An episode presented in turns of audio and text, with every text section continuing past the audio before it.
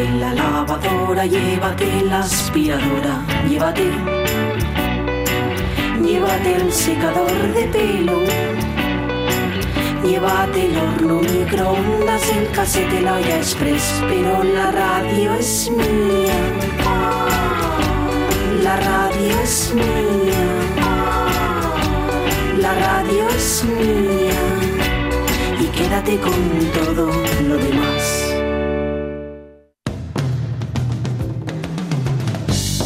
La radio es mía. Pachi Poncela.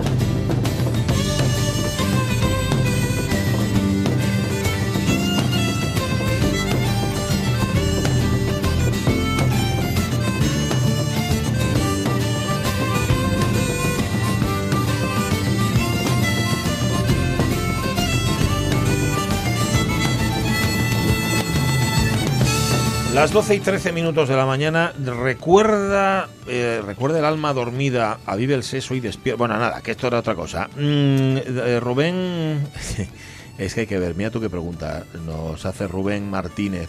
Nos pregunta por la, por la edad de la ABU. Nos claro, pero ojo, eh, no es por indiscreción Sí, ni muchísimo sí. menos, es porque Esa energía, la ve ¿no? tan activa que Sí, le llama la atención. Pues mira, no la sabemos y tampoco se la hemos preguntado porque Rubén estas cosas no se va a estar preguntando por ahí en ningún caso. ¿eh? Pero es que Abu ya no significa esa señora de castañeta blanca y Tan toquilla. entrañable, por otra parte. Bueno, bueno, pero que ya no es esta la imagen cuando se habla de una Abu. Las cosas son muy diferentes Ha ya, cambiado ¿no? mucho. Francisco Zapico nos pone un mensaje y quiere recordarle al gran César Alonso, al hombre de las abejas, una poeta enorme que es Emily Dickinson, que ¿Ah, sí? tal vez escribió los más bellos poemas sobre abejas, polillas, aves y mariposas. Y mira, así abuela pluma, hemos seleccionado uno muy breve, muy breve, y lo leemos mal, pero lo leemos. Un poema de Emily Dickinson que tiene que ver con las abejas. Dice, para hacer una pradera se necesita un trébol y una abeja. Un trébol y una abeja, y ensueño. Será suficiente con el ensueño si las abejas son pocas. Bonito, ¿no?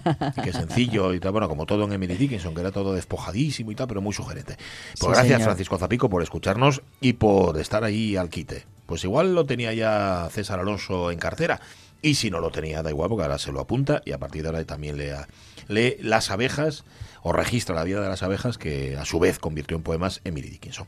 La otra, ya os digo, la de Metterlink, está en Ariel y está en internet en PDF, planetadeloslibros.com. Ahí buscáis la vida de las abejas y os leéis el libro, que es breve, eh, muy cortito, muy cortito y muy bonito también. ¿Qué ibas a decir? No, estaba con, eh, en este caso, los Pelmas. ¿eh? Ah, sí, los Yo, pelmazos. Pelma, me voy al mundo Facebook y os rescato también otras contestaciones, como por ejemplo la de Lockhart. Dice, me pongo Pelma sobre todos, sobre todo con los que tiran las cosas al suelo. Ah, pues sí. No lo llevo con paciencia. Hace unos días, una señora bien elegante ella, casi más elegante que el Fari, azotó un paquete de tabaco vacío al suelo.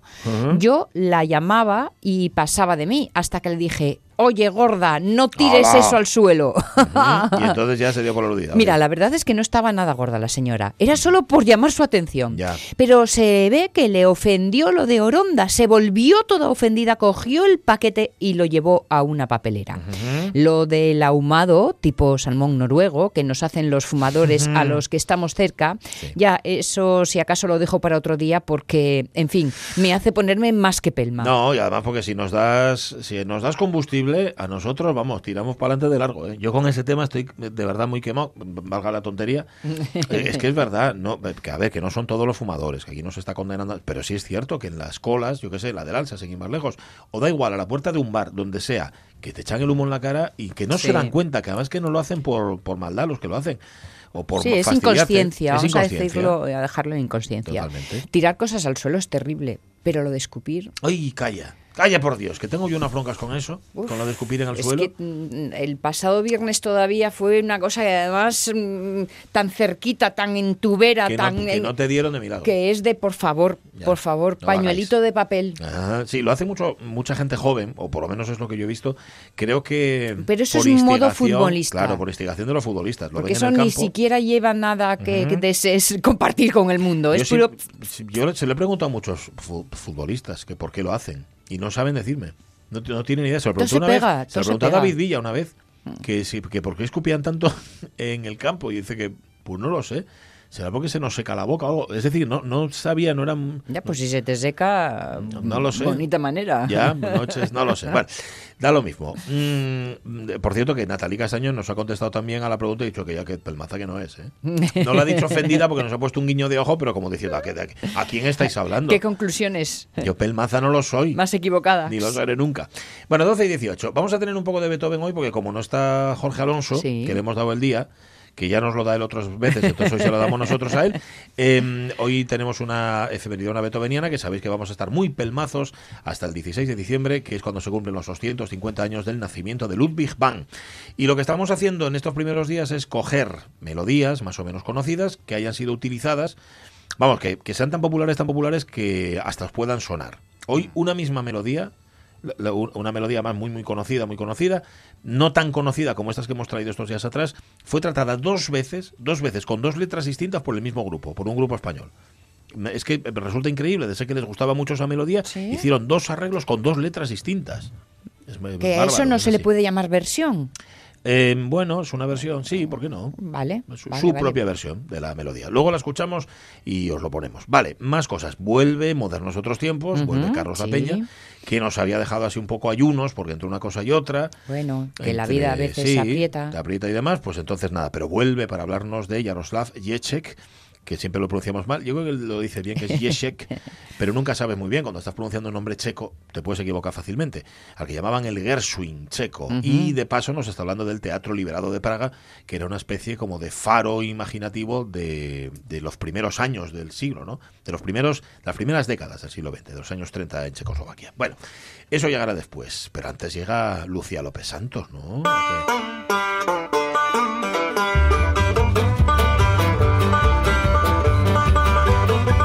vamos, no sé vosotros, pero ya hace que no hablo con ella un montón. Y de hecho, ni siquiera le felicitamos el cumpleaños, que fue, yo no se lo felicité, que fue estos días atrás. Lucía López Santos, buenos días. Hola, buenos días. No, vosotros Ay, no ¿Cuándo cumpliste años? No me enteré. Sí, ¿cuándo, cuándo fue? ¿Un día de estos? El, 20 el 29 de diciembre. 29 de Ah, diciembre. Bueno, pues felicidades vamos. con un montón de Pues días de retraso. Ya, es que como coincidió en lunes tanta fiesta, no tuvimos tu Ya. sección y no pudimos hablar contigo. Sí. Por eso. No, el 29 fue domingo, pero... Ya, pero el 30 yo no, yo no sé qué pasó. Ay, no, sé- no sé qué pasó. Ah, ¿Dónde estarías? Es horrible. ese ¿Dónde anda- andarás? pues, oye, fui- ya, ya ¿Dónde que estamos? ¿fuiste a la nieve a celebrarlo? ¿El cumpleaños? Eh, no, me he venido a Andalucía unos días. ¡Ole! Reyes. En Córdoba ahora mismo. Estás en Córdoba ahora mismo, anda. Acabo de llegar ahora mismo. Estábamos alojados en Málaga y bueno, estamos haciendo así un poco de rutilla. Vaya, ¿y por qué no nos avisaste y así te dábamos descanso, mujer? Bueno, hombre, porque en el coche pues no molesto, al final vengo dando la chapa igual, entro en el coche, entonces no pasa nada. Bueno, y a lo mejor nos va a hacer hoy una clase práctica de usos varios para viajar con apoyo informático. ¿Es eso? no, no? esa para cuando vuelva. ¿eh? Ah, Ah, vale, Eh, vale, vale, venga, muy bien. Vale, Porque vale. hoy teníamos una cosa pendiente y es que pues Pachi había regalado un móvil a- al crío. Ah, sí. Entonces habíamos quedado en qué cosas deberíamos de hacer Sí. y demás con los Te lo móviles. agradezco mucho. Sí, sí, sí. Entonces, bueno, una de las primeras cosas que siempre piden o que se dice es que se tiene que crear como una especie de contrato, ¿no? Sí. Que esto es un- explicar las normas para que el niño acepte las normas que le vamos a poner con el móvil, pues esto puede ser desde el horario de uso, Sí. eh, cosas parecidas como por ejemplo también eh, qué aplicaciones puedo puedo utilizar o cuáles no, porque eh, habrá momentos o de explicar mm, simplemente que, oye, mira, mientras se come en casa, pues no podemos tener el teléfono encendido. Correcto. Que al final son normas básicas y como muy de sentido común, pero que si hacemos un contrato por escrito y lo firma el crío y lo dialogamos con él, él va a aceptarlas mucho mejor y va a asumir que el móvil al final es una responsabilidad porque conlleva una firma de un contrato. Sí. Pues oye, como que es todo más serio, ¿no? No es, la toma un móvil y jugamos. Vale. Entonces, pues eh, otra de las cosas, por ejemplo, también que se suelen incluir en este tipo de contratos es eh, cuando vamos a hablar por WhatsApp, porque WhatsApp obviamente será una de las aplicaciones que utilicemos, es explicarles muy bien y dejar por escrito también, pues eh, que solamente deberían de hablar con personas que los padres conozcan, Bien. es decir, pues yo qué sé, familiares, amigos del cole. Al final, las personas con las que se relacionan los niños, pues eh, eh, si no es el 100%, es el 99,95% de las veces, digo por si acaso hay algún bebé eh, que no utilizará WhatsApp, pero al final, pues son gente con la que eh, los padres se relacionan y que pueden estar en los contactos.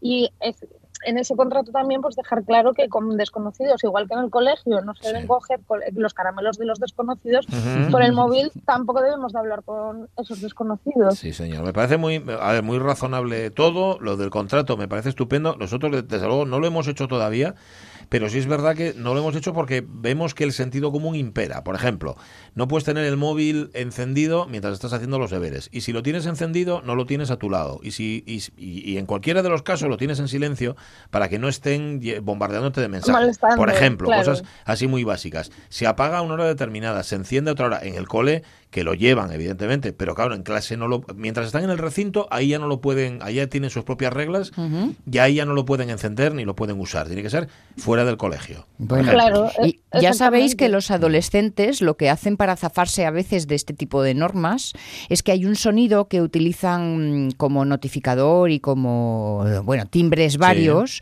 Un sonido que solamente escuchamos hasta los 16, 17 años, que a partir de ahí dejamos de tener acceso a él porque Ah, sí. nuestro, No llega. nuestra Ajá. anatomía cambia Sí.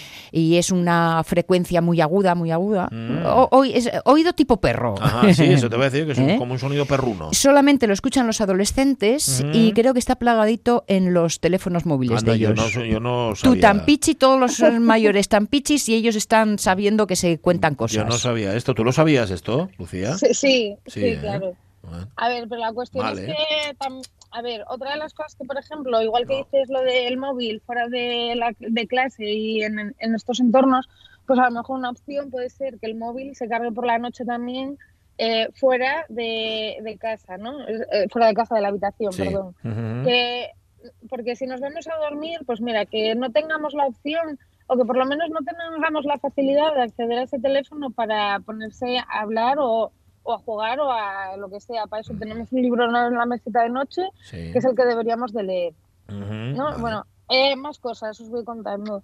El control parental parece que es una forma de control, que lo es, o sea, no es que lo parezca, es que lo es, pero que a veces cuando los niños son sobre todo más pequeños, que esto siempre va a variar en función de la del niño y la madurez del mismo, o sea, porque no todos los críos, pues los padres al final saben cómo son sus hijos y saben si pueden tener un móvil o no, pero en cualquier caso el control parental hoy en día viene eh, para que lo podamos instalar de forma muy sencilla en, en el móvil del chaval y entonces de esta forma podamos eh, nosotros ser nosotros mismos los que digamos, vale, pues, eh, oye papá, me quiero descargar esta aplicación y entonces el padre tendrá que poner el número pi- el código PIN para que se la pueda descargar en concreto sabiendo qué tipo de aplicación es.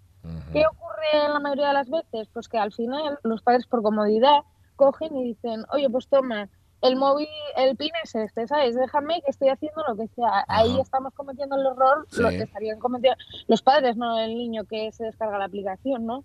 De poco nos sirve instalar un control parental si no lo vamos a llevar un poco como al dedillo. Sí, a Eh, veces lo de control parental tenía que significar controlar al padre. Bueno, Claro, sí, exactamente, porque el padre al final es un ejemplo para el crío y los críos imitan los comportamientos de los padres y no les podemos decir, Claro. por ejemplo, no coma, mientras comemos no utilizamos el móvil, pero el padre o la madre Y tú lo estás usando. claro. Eh, claro, es que al final pues dices ya, pues es que, ¿qué le digo, sabes? Entonces, pues bueno, el sentido común para el crío, pero para el padre lógicamente que también.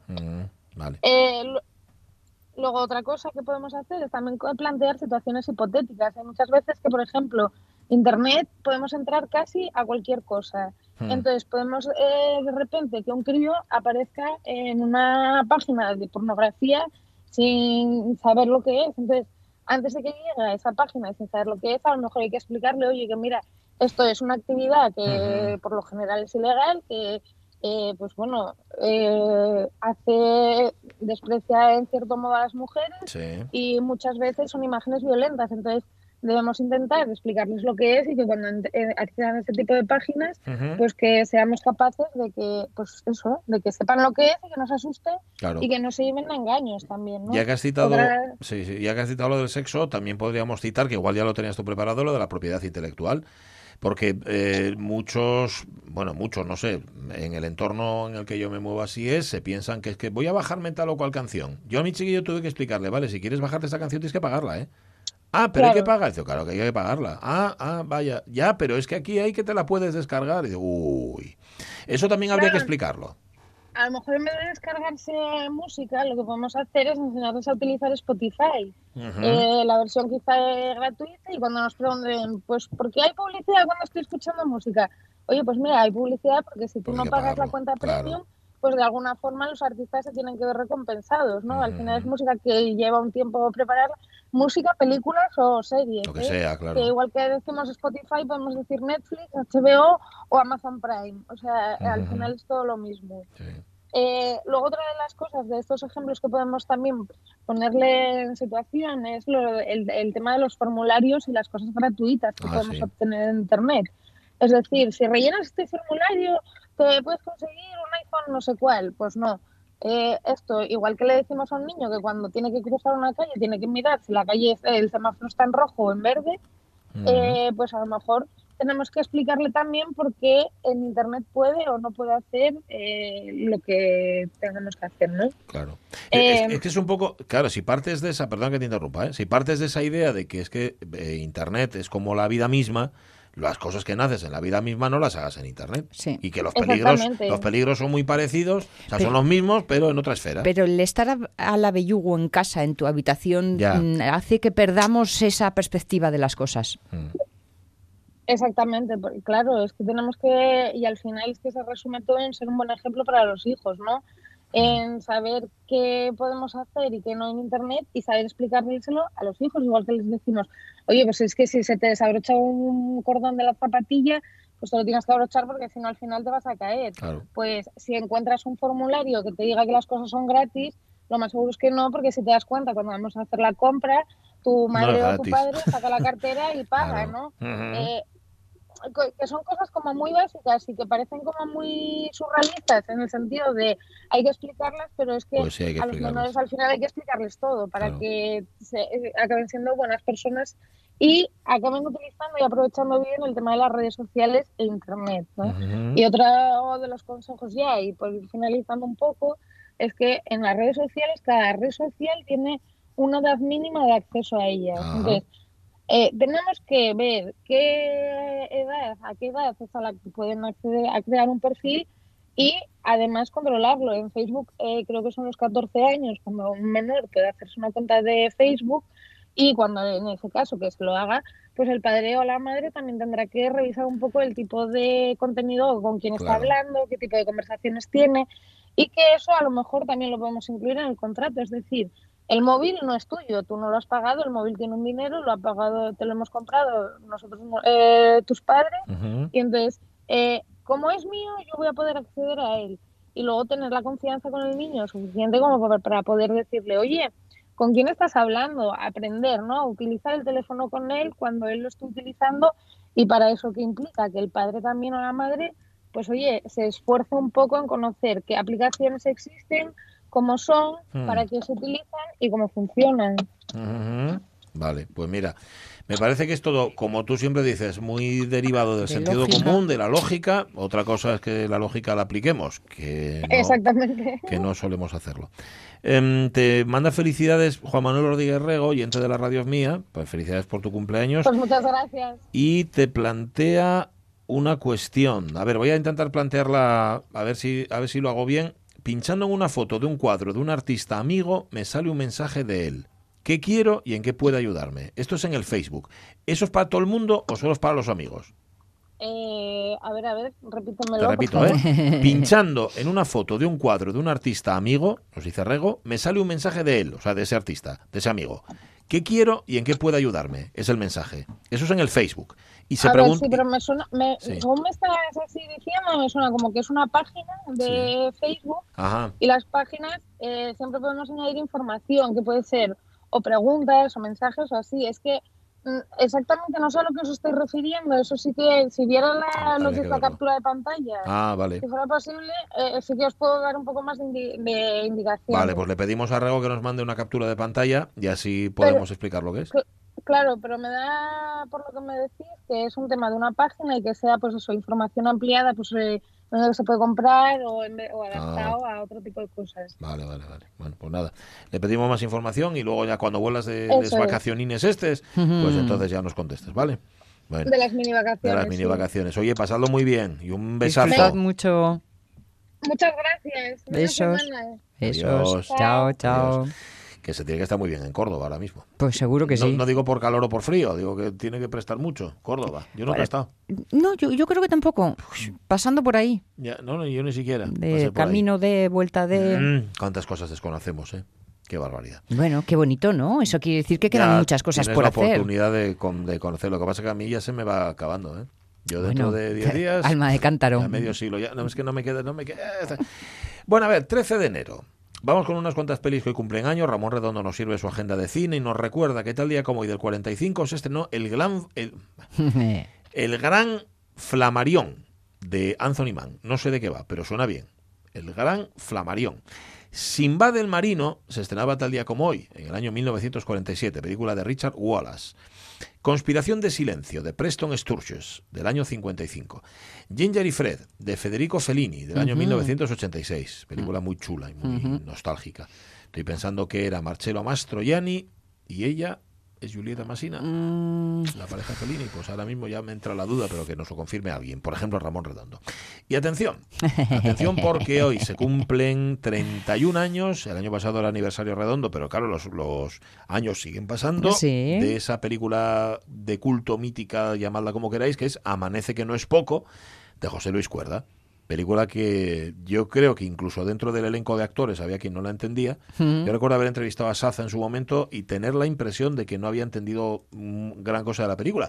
Lo cual tampoco es tan anormal. Tú lees tu parte del guion, vas a- Exacto, bueno, pues a exacto. mí el resto no me importa, ¿no? Pero bueno, que es una película. Eso singular. también habla de confianza, ¿no? De, Claro. bueno, tampoco le doy mucha vuelta, que sé en manos de quién Claro, estoy. si Cuerda me dice que lo haga así, yo lo hago así. Exacto. 31 años. El otro día estuve viendo un documental, creo que ya lo conté, eh, viendo las quedadas que se hacen en Aina Sí. y en los pueblos de la Sierra de Albacete y ha dicho que yo quiero ir ahí. Quiero ir a una de esas, o ir, a- a- no necesariamente a las quedadas, como soy asocial, tampoco voy a echar de menos a nadie, pero sí ir a los pueblos estos y, y ver el ambiente. Película del 89, esta sí que cumple también, ah, 31 es el mismo año. Demasiado viejo para morir joven, de Isabel Coixet, Mm, que no la vi. No, tampoco. Bueno, En el corazón de la mentira de Claude Chabrol se estrenaba hace 21 años, en el año 1999. En el año 2002 se estrenaba Las mujeres de verdad tienen curvas, de Patricia Cardoso, que es un título, me imagino que reivindicativo. No lo sé porque tampoco lo he visto. Coach Carter se estrenaba tal día como hoy en el año 2005. No sé si es por casualidad o es un biopic, pero el director es Thomas Carter. Coach Carter. No sé si nos cuenta su experiencia como coach o sencillamente que es que el personaje... pues, Bueno, se ten en él. cuenta que coach para ellos, nos, nosotros igual diríamos más entrenador. Claro, Y entrenador no sé si es eh, mm, eh, Denzel Washington. Samuel, Samuel L. Samuel L. Jackson, entrenador de baloncesto, Ah, pim pam pim pum. A mí me sonaba que era un actor negro. Pero mira, entrenador Carter. Entrenador. Camino a la Gloria, del año 2006, es de James Garner, que tampoco la vi. Y bueno, esta sí la vi. Primos, de Daniel Sánchez Arevalo, que es del año 2011. Es una. de- Bueno, bueno, eso así de... poco sin sustancia, ¿no? Sí. Que sale este que os gusta tanto. ¿Cómo se llama? Joaquín. ¿Cómo se llama? Joaquín, no, el, el que ahora es el vecino Superman. Ese, ese, ese. Sí. No sé quién de quién King habla. Gutiérrez. King Gutiérrez. Bueno, te digo yo que se llamará Joaquín. Bueno, vale, vale. bueno, hombre, Es que yo no tengo tanta confianza con él. Como para llamarle Kim, entonces le llamo Joaquín. Pues nada, Primos es del año 2011, anda que no pasó tiempo. La actriz Julia Louis Dreyfus, fíjate tú qué casualidad, Sí. el día del Jacques cumple años esta mujer, 59 años, que la recordáis por Senfield. Era Elaine en Senfield. La, la novia. Sí, no sé si era novia, era novia suya. Es que Bueno, yo seguí bueno, poco no, sí. me hacía gracia, me hacía gracia el calvo, gordo, Ah. el otro dos me hacía gracia. Tiene otras pelis, ¿eh? Eh, tiene VIP, por ejemplo, Las aventuras de Christine, una comedia romántica que sobran las palabras con James Gandolfini, bueno, de 59 años. Del 50 es John McNaughton, es decir, que cumple unos cuantos años, que debutó con Henry, Retrato de un asesino, muy fuerte dice que empezó, luego no destacó gran cosa, hizo Normal Life, La chica del gángster, que es una pelichula, Juegos salvajes, pues nada, felicidades a John McNaughton. Ted Deme, se cumplen 18 años del sobrino de Jonathan Deme, Deme, Deme, Deme un poquito Deme de, po- por favor. Deme 250 gramos de Beautiful Girls, que es una de sus películas, que es una película de culto. Y Blow también, bueno, pues dirigió las dos y se cumplen 18 años de su muerte. Se estrenaba en España la primera temporada de True Detective, de. True Detec- Detective ¿Cómo me gustó esa serie? hace seis años y no son cumples de mucho nivel, pero podría ser peor, dice Ramón Redondo. Al menos no necesito recordar los cumples de Orlando Bloom, que cumple 43, Patrick Dempsey, que cumple 54, y Gorka Ochoa, que cumple 41. Pues a mí me cae muy bien Orlando Bloom. No sé por qué. Bueno, Me cae- sobre todo cuando descubrí que lo de las orejas picudas no es que las tuviera así de natural, sin- sino que se las ponían de atrezo. Bien, las 12 y 38 minutos de la mañana antes de los modernos otros tiempos, Beethoven.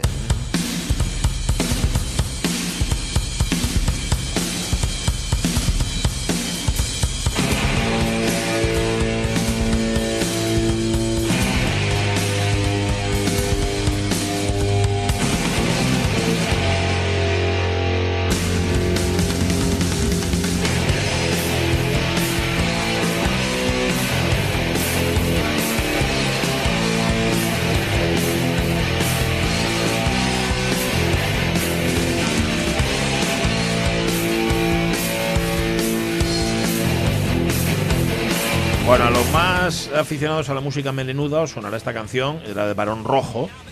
Breaktoven se llama. Ya veis que citaba al principio el comienzo, el famosérrimo comienzo de la quinta sinfonía, el ta ta ta chan. ¿eh?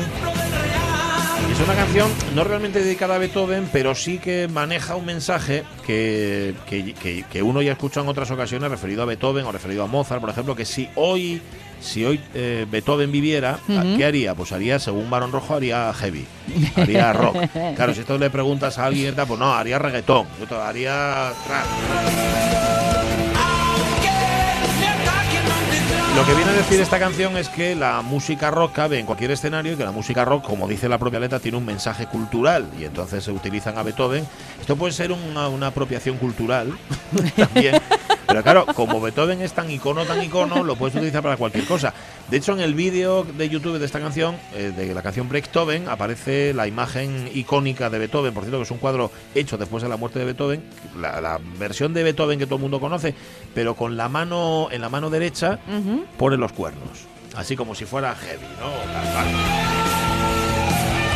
A ver, temas famosérrimos los despachamos la semana pasada, algunos de ellos al menos. Eh, esta, el, el de esta semana no es que sea tan famoso, tan famoso, pero sí que es una de las músicas que se impusieron antes. De hecho, en el mismo concierto hubo que repetir este tercer movimiento, perdón, este segundo movimiento de la séptima sinfonía.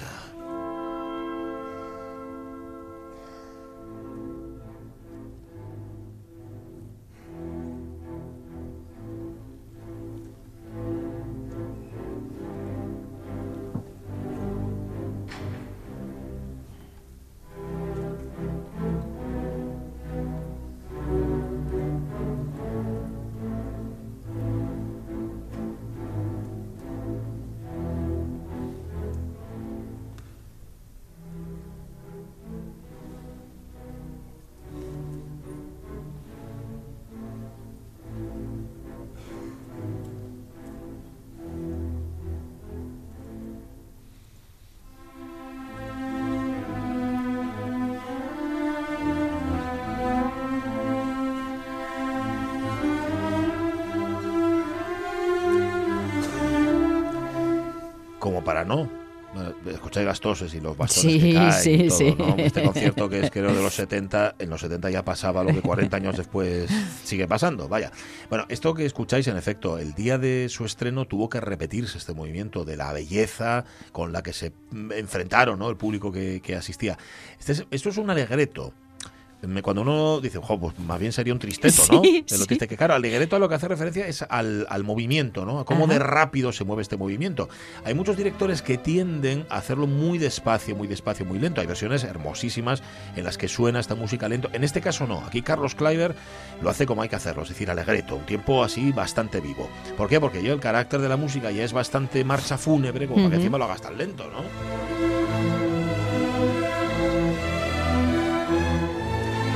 Vida de Beethoven, y hubo versiones, se hicieron versiones otros compositores de esta obra. Liszt, por supuesto, tiene versión para piano, que lo versionaba absolutamente todo.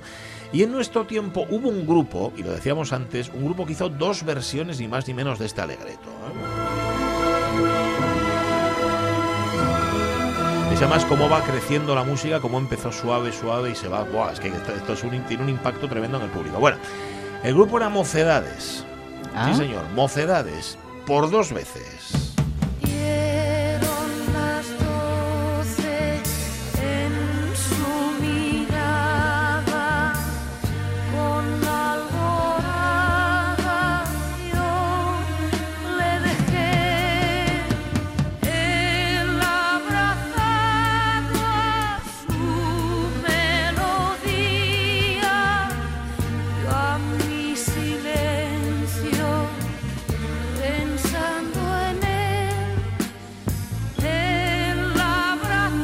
¿Hacía falta? No, no hacía falta. Nadie lo necesitaba. Que hicieran una versión basada en el segundo movimiento de la séptima sinfonía de Beethoven.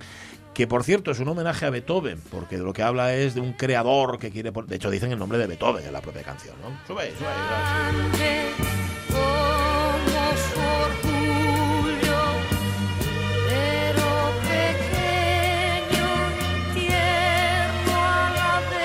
Es el año 75. Por entonces estaban en auge los pastiches. Este es de Juan Carlos Calderón, pero también los de Waldo de los Ríos en torno a los grandes clásicos.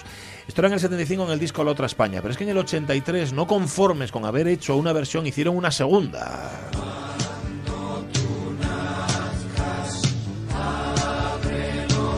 Que si era posible empeorar la anterior, lo consiguieron. Mira tú por dónde. Entiendo que es otra letra, otra... o- O totalmente. Es cuando tú nazcas, es como a un niño que viene al mundo, tienes que cuidar tu planeta, etcétera, etcétera. Digamos que es un mensaje ecologista o algo de eso.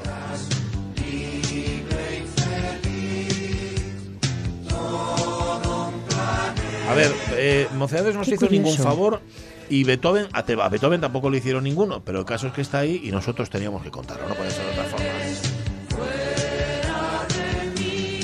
Bueno, nada, era nuestro punto de beethoveniano de hoy. Otro día os ponemos más de la séptima sinfonía y además en esa versión que estábamos escuchando de Kleiber. Bueno, si le preguntáis a nuestro moderno Carlos La Peña, os dirá que versión de la séptima de Beethoven, la de Kleiber con la orquesta, ojo, no de la radio de la Bayerin Rundfunk o de la radio de, de Baviera, sino del estado de Baviera. ¿Qué tal, Carlos La Peña? Buenos días. Pues fantástico. Fantástica, Oye, ¿no? no poder estar escuchándolo a esa. bueno, Ya, ya bueno. lo sé, ya lo sé. Ni haber podido estar ahí. Lo que pasa es que si hubiéramos estado ahí hubiéramos escuchado más toses y bastones y cosas así Sí, cayendo, claro, ¿no? pero, Vale. pero bueno, la sexta sí la oí yo. La sexta sí, ¿eh? ¡Jo! Con Kleiber, ¿en serio? Claro, sí, sí, sí. Madre mía, qué asco me das. Bueno, oye, feliz año, eh, Carlos La Peña. Eh, feliz año, sí, contento año que decía aquel. Bueno, contento año. A ver, oye, casi un mes de ausencia. Hoy tenemos el primer moderno de otros tiempos del año 2020 y volvemos con una historia que quedó a medias, la del compositor checo Jaroslav Jesek, llamado el Gershwin checo. Y con el de paso, Carlos nos está contando la del Teatro Liberado de Praga, es decir, el gran teatro vanguardista de la Checoslovaquia de los años 30. Un teatro en el que Jaroslav Jesek fue compositor y director de orquesta y además pues formó parte junto con Jiri Boskovic y Jan Beric del tridente que llevó el Teatro Liberado de Praga a ser uno de los grupos vanguardistas más referenciales y célebres de todos los tiempos. Porque al contrario de lo que suele pasar con las expresiones vanguardistas que habitualmente se quedan en un, chas- un chiste que solamente entienden los iniciados, los chistes del Teatro Liberado fueron los más populares del teatro checo de su tiempo y aún hoy los textos de Boskovic Beric y las músicas de Jesek se mantienen en la memoria, en la tradición y en la, y en la cultura checa. A ver, eh, como ha pasado tanto tiempo desde que empezamos a hablar de Jesek y de la dupla Boskovic-Beric, a lo mejor igual estaba bien recapitular brevemente lo que hablamos en los dos capítulos anteriores, digo yo. ¿eh? Pues sí, yo creo que está bien. Claro. Así nos da para luego más tiempo. Claro. Pues, pues mira, sí, Jaroslav Jesek pues, nació en Praga el mismo día que, que Sostakovich, el día 26 de septiembre de 1906, y toda su vida estuvo marcada por su falta de visión. Y no es que estemos hablando de que el tipo no se enterara de nada, sino que es que el problema que tenía que es que estaba casi ciego. Y además, por si a eso fuera poco, pues se encontraba bastante lejos de ser oído absoluto, porque una escarlatina que tuvo a los 10 años le produjo una infección que dañó, eh, dañó seriamente su aparato auditivo, vamos, algo que como podéis imaginar era bastante chungo para un músico. Sí. Pero Jessic lo compensó con una inteligencia y con una imaginación inusual.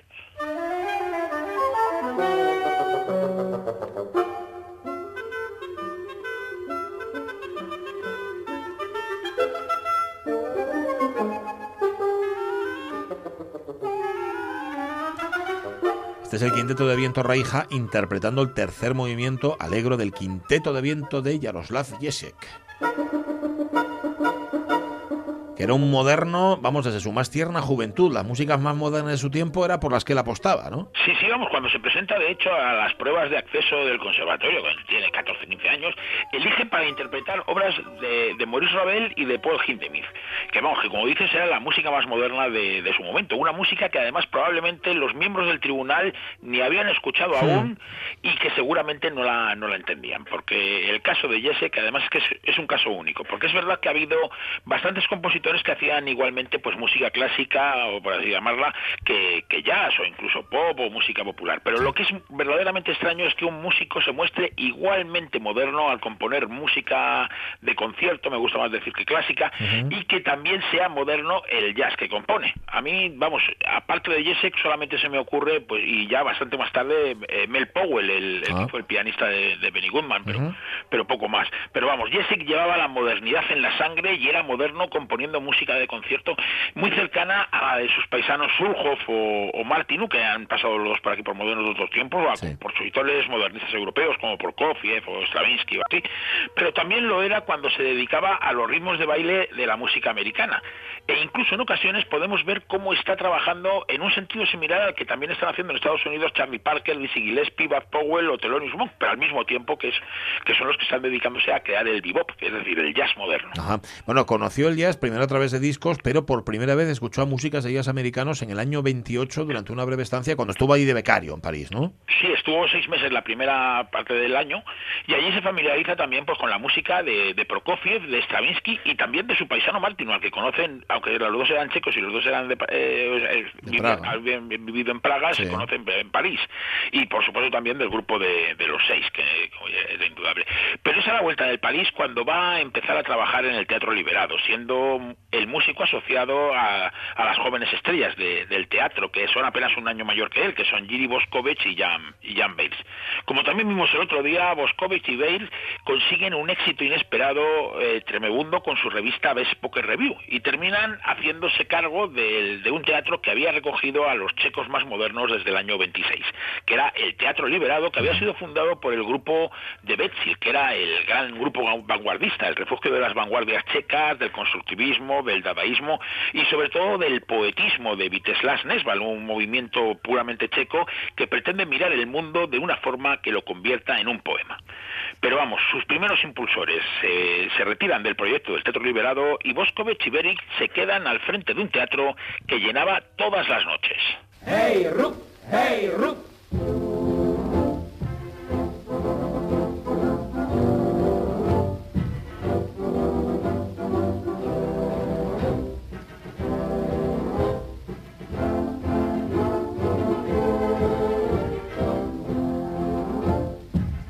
Suena, ya lo habéis escuchado, es Hey Rup, eh, que es Vamos Trabajadores, canción en el característico estilo del Teatro Liberado que formó parte de una de las cuatro pelis que rodaron Giri Boscovich y Jan Beric en los años 1930.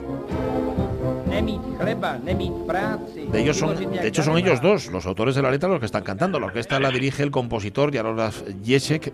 Hablamos de ello el último día, pero como ha pasado tanto tiempo, no está de más repetirlo. A ver, ¿a qué se debe el gran éxito del Teatro Liberado? Y sobre todo, muy importante, Carlos La Peña, ¿de qué estaba liberado este teatro? Pues mira, hay dos cosas que caracterizan por encima de todo al teatro liberado y que lo hacen convertirse en el teatro más famoso, el teatro referente y además el teatro más popular de Praga. Y una es la imaginación y la otra, la fundamental, que es la risa, la risa exuberante, la risa liberadora, incluso la risa gratuita, que vamos, que fue la esencia y la causa final de- del arte de estos, de estos monstruos. Incluso cuando su sátira se comprometió en serio contra las realidades más sombrías. Boscovich y Beri, con, una, con la música de Jessica al lado, consiguen, sin abandonar la vanguardia, llegar al gran público, rompiendo rompen con el naturalismo, rompen con el simbolismo, con el romanticismo, con la experimentación petarda y pedante que hacen otros movimientos vanguardistas, pero sobre todo rompen con el realismo. Ellos gritan a los cuatro vientos, fuera el realismo del teatro, ¿no? Y, y al mismo tiempo pues imponen la fantasía poética y la teatralidad de la comedia del arte. Ya, pero ahí lo, lo recordamos al teatro liberado por otro tipo de liberación, o sea, como el templo del, del teatro político, digamos, del cabaret antifascista, ¿no? Y de alguna manera, pues también lo fue, ¿no? Sí. Pero especialmente cuando los nazis llegan al poder en Alemania e incluso en los sudetes, en, en la parte de Checoslovaquia más Sí. pegada a Alemania, eh, hay un movimiento nazi importantísimo. Pero en los primeros años, las revistas del teatro liberado no se preocupan por hacer sátira política, sino que su contenido es más bien de entretenimiento. Pero en noviembre del año 31, en Fribaldov, que es un sitio en el norte de Bohemia, el ejército dispara contra una manifestación de parados. Y Boscovich y Beric se horrorizan y a causa de ello deciden introducir contenidos políticos, sobre todo antifascistas, en su teatro. Hasta entonces había tratado pues temas como el desempleo en el Golem, el colonialismo en su isla Dinamita, el militarismo en su obra Norte y contra Sur, pero siempre de una forma de comedia blanca, ambientadas en un tiempo exótico o lejano. Pero tras los incidentes de Fribaldov, el compromiso de Boscovich y Beric contra las formas fascistas va a aumentar considerablemente. Eso sí, eso es importante decir que sin seguir las consignas de ningún partido. Ellos lo que pensaban era que la realidad apestaba y entonces ellos tenían que, como artistas, unirse a los activistas y a los revolucionarios para eliminar ese apestante cadáver.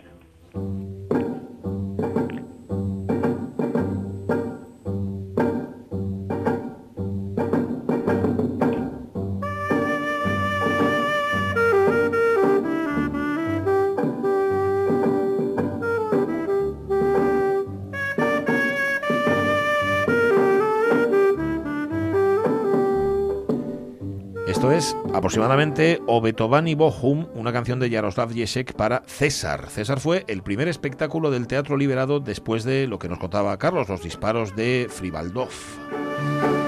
Diríamos, Carlos, que César es la primera revista claramente política de Boscovich y de Berich, ¿no?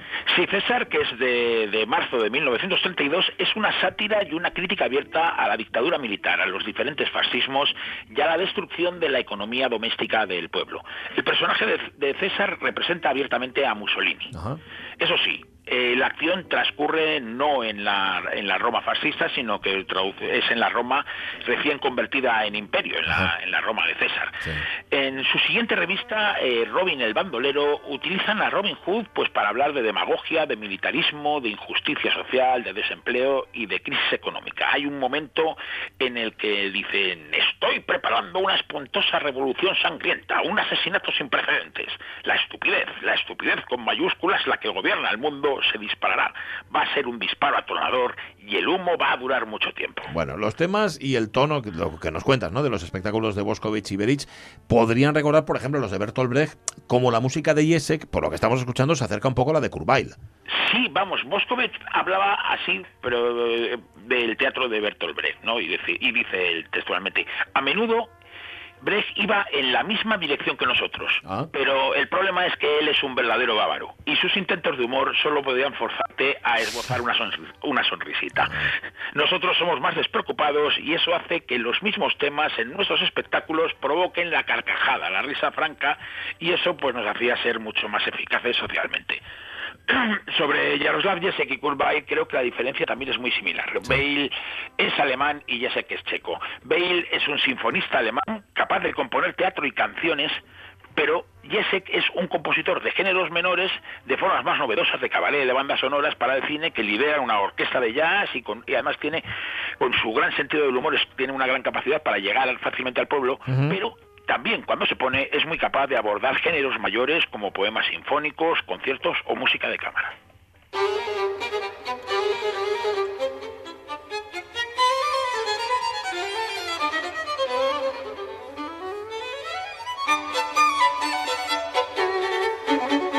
Veas el ejemplo, este es el dúo para dos violines de Jaroslav Jesek, compuesto en el 34 tras recibir el encargo del gran violinista checo Stanislav Novak. Que viene a ser una tocata, esto que suena, pero llena de variaciones rítmicas, porque pese a que Jacek, Carlos, actúa todas las noches en el Teatro Liberado, él sigue componiendo música de concierto. Sí, vamos, el teatro le quita mucho tiempo. Ten en cuenta que para Bosco Bechiveri compuso más de cien- cientos y cientos de canciones, pero, pero nuestro moderno, aunque toca todas las noches en el Teatro Liberado, sigue componiendo música modernista de concierto. A menudo trabaja para la Sociedad de Música Moderna de Praga o para la Sociedad Manes de, de Bellas Artes, que es eh, que es, por así decirlo, la continuadora del grupo de Betzil. El grupo musical de Manes es fundamental para Jesek porque allí se siente como en casa también en el mundo de la, de la llamada música clásica. Los miembros de Manes entienden qué es lo que está haciendo, algo que no le sucede cuando su audiencia forma parte de los círculos musicales conservadores que son incapaces de entender ni de aceptar su obra. Bueno, de todos modos, los acontecimientos que se van desarrollando en Europa en los años 30 van a poner en peligro la existencia del teatro liberado y la de todos sus artistas, Jesek incluido. ¿no? Sí, porque cuando Hitler llega al poder en Alemania, el Teatro Liberado es uno de los grandes centros antifascistas de la ciudad. Hay dos producciones que son El asno y la sombra y El ahorcado y el tonto que enfurecen tanto a los fascistas como también a los círculos conservadores. El burro de El asno y la sombra es Hitler directamente y su tierra ficticia es Abdera, el que representa Alemania. Dice el asno con la voz de Hitler, solo la antigua y pura raza abderiana vivirá. Tira tu cerebro, olvídate de leer y escribir, quema todo pensamiento y todo lo escrito. Escuchad la voz de la nueva tercera Abdera. Y claro, la tercera Abdera dice, mi pueblo de Abdera, para vosotros la victoria y la guerra. Con mucho gusto sacrificamos la vida de millones de personas. Fuera la cultura, traed cañones y gas, abajo con la humanidad, acabemos con el mundo. Acabemos. Todo eh, esto me hace pensar que cuando los nazis invadan Checoslovaquia, a ver, el trío Boskovich, Beric y Jesek eh, va a tener que salir corriendo por donde el humo, Ah, ¿no? te lo imaginas muy bien, porque Sí, los sí. tres tienen que salir por patas a Estados Unidos inmediatamente después de que Europa regale Checoslovaquia a los nazis en los infames acuerdos de Múnich. Pero eso, si te parece, pues el final norteamericano de Jesek lo dejamos para la próxima semana.